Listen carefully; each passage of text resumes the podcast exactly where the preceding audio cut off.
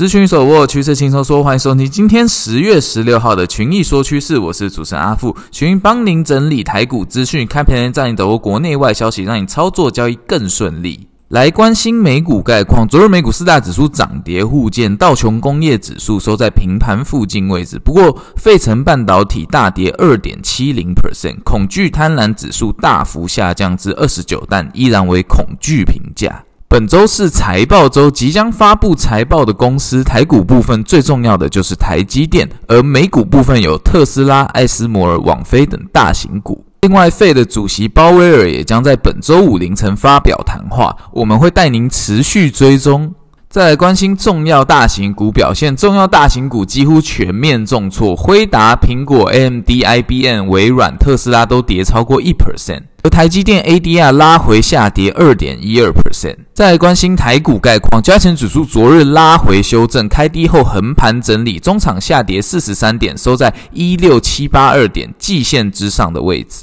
技术面上，台股依然处于所有均线之上。不过，在昨日美股拖累下，今天大概率会再回测季线位置。观察重点为季线附近是否有明显的支撑。若有支撑，短线上台股将会再去试图消化前波高点压力，建议投资人保守操作。而个股部分，利用群益大老鹰选股策略，选出目前技术筹码强势个股，